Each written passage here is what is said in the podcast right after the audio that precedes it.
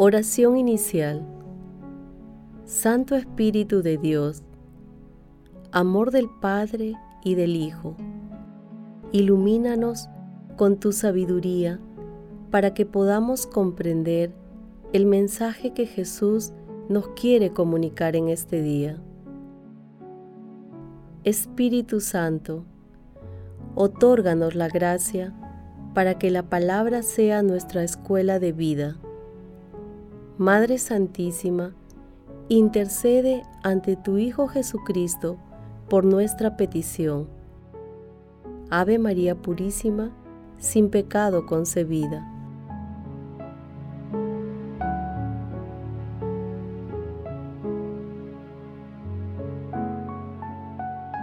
Lectura del Santo Evangelio según San Lucas, capítulo 12, versículo del 35 al 38. En aquel tiempo dijo Jesús a sus discípulos, tengan ceñida la cintura y encendida las lámparas. Ustedes estén como los que aguardan a que su Señor vuelva de la boda, para abrirle apenas venga y llame. Bienaventurados los criados a quienes el Señor, al llegar, los encuentre en vela. En verdad, les digo que se ceñirá, los hará sentar a la mesa y los irá sirviendo. Y si llega entrada la noche o de madrugada y los encuentra así, dichosos ellos. Palabra del Señor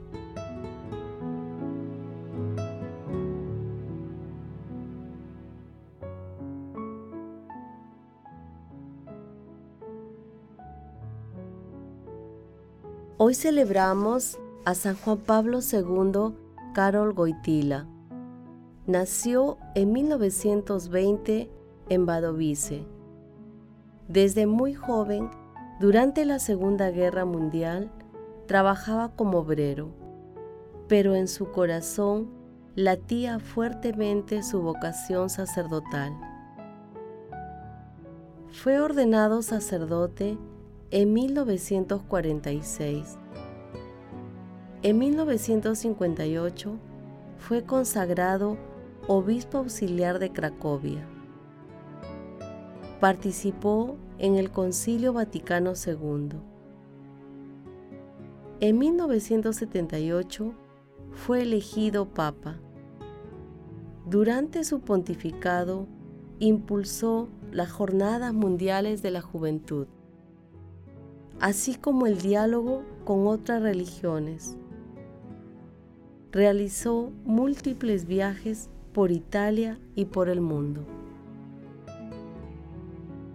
El pasaje evangélico de hoy se ubica luego de la enseñanza de Jesús sobre el verdadero tesoro, en el cual Jesús hace una exhortación a la vigilancia enseñando que todo siervo debe estar siempre atento y preparado para recibir al amo apenas llegue a casa y a la hora menos esperada.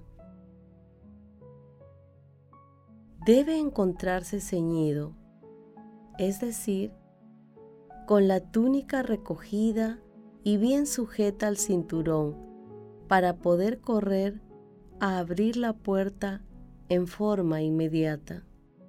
Asimismo, con las lámparas encendidas para no tropezar e iluminar el camino de la entrada para atender en forma adecuada al amo. Nos hace recordar las instrucciones recibidas por Moisés y por Aarón para comer la Pascua.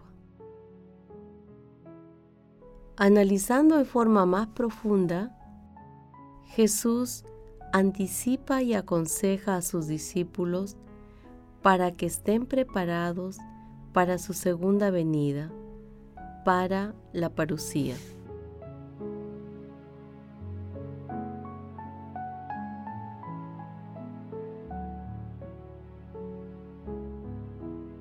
Meditación Queridos hermanos, ¿Cuál es el mensaje que Jesús nos transmite el día de hoy a través de su palabra? Nuestro Señor Jesucristo, a través de una comparación sencilla, insiste amorosamente en las actitudes fundamentales para ser sus discípulos. Amar a Dios sobre todas las cosas y amar al prójimo. Confianza filial en Dios Padre. Desapego de los bienes terrenales y vigilancia para estar siempre preparado para el encuentro definitivo con Dios. Asimismo, nuestro Señor Jesucristo nos hace una promesa de felicidad cuando dice en el versículo 37, Bienaventurados los criados, a quienes el Señor, a llegar, los encuentre en vela. En verdad les digo que se ceñirá, los hará sentar a la mesa y los irá sirviendo. Nadie conoce el día ni la hora en que el Señor nos llamará a su encuentro. Muchas veces nuestra juventud y buena salud, pero sobre todo la adopción de conductas mundanas que ponen al ser humano por encima de Dios, hace que posterguemos aquel encuentro personal con nuestro Señor Jesucristo. El mismo, el Rey de Reyes y Señor de Señores, nos exhorta a estar preparados a cualquier edad y sea cual sea el estado de nuestras vidas. Hermanos, meditando la lectura de hoy, respondamos, ¿estamos en gracia de Dios? ¿Estamos preparados para presentarnos ante nuestro Señor Jesucristo? Hermanos, que las respuestas a estas preguntas nos animen a acercarnos con amor y agradecidos a nuestro Señor Jesucristo y a estar preparados para ayudar a que otras personas también se acerquen y lo conozcan. Jesús nos ama.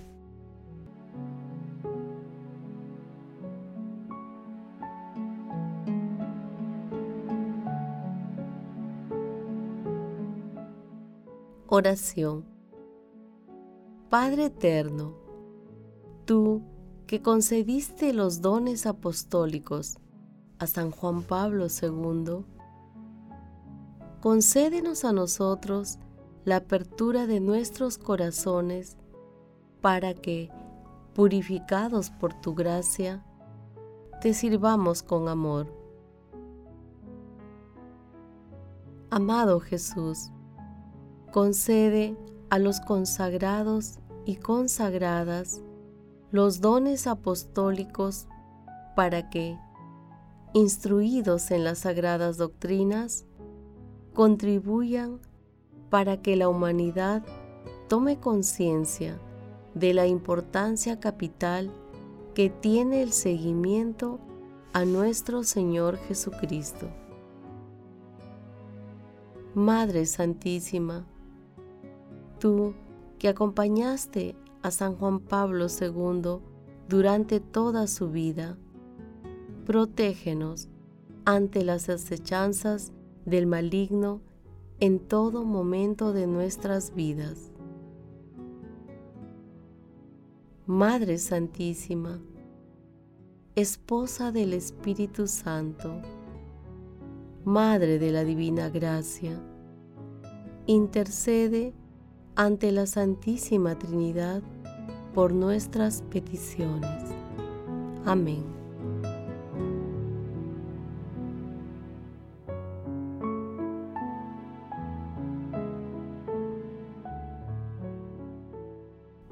Contemplación y acción.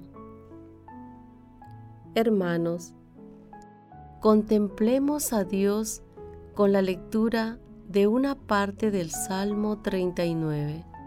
Yo esperaba con ansia al Señor. Él se inclinó y escuchó mi grito. Me levantó de la fosa fatal, de la charca fangosa. Afianzó mis pies sobre la roca y aseguró mis pasos. Me puso en la boca un cántico nuevo, un himno a nuestro Dios.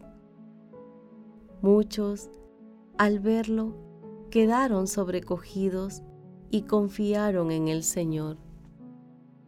Dichoso el hombre que ha puesto su confianza en el Señor y no acude a los idólatras que se extravían con engaños. Cuántas maravillas has hecho, Señor, Dios mío, cuántos planes en favor nuestro. Nadie se te puede comparar. Intento proclamarlas, decirlas, pero superan todo número. Hermanos, hagamos el propósito de acudir asiduamente al sacramento de la penitencia y a la Santa Eucaristía y pidamos al Espíritu Santo los dones para mantener nuestro corazón firme y vigilante. Que no pase el día de hoy sin que demos testimonio del amor de Dios, hablando con alguien de lo bueno que es el Señor. Hermanos, glorifiquemos a Dios con nuestras vidas.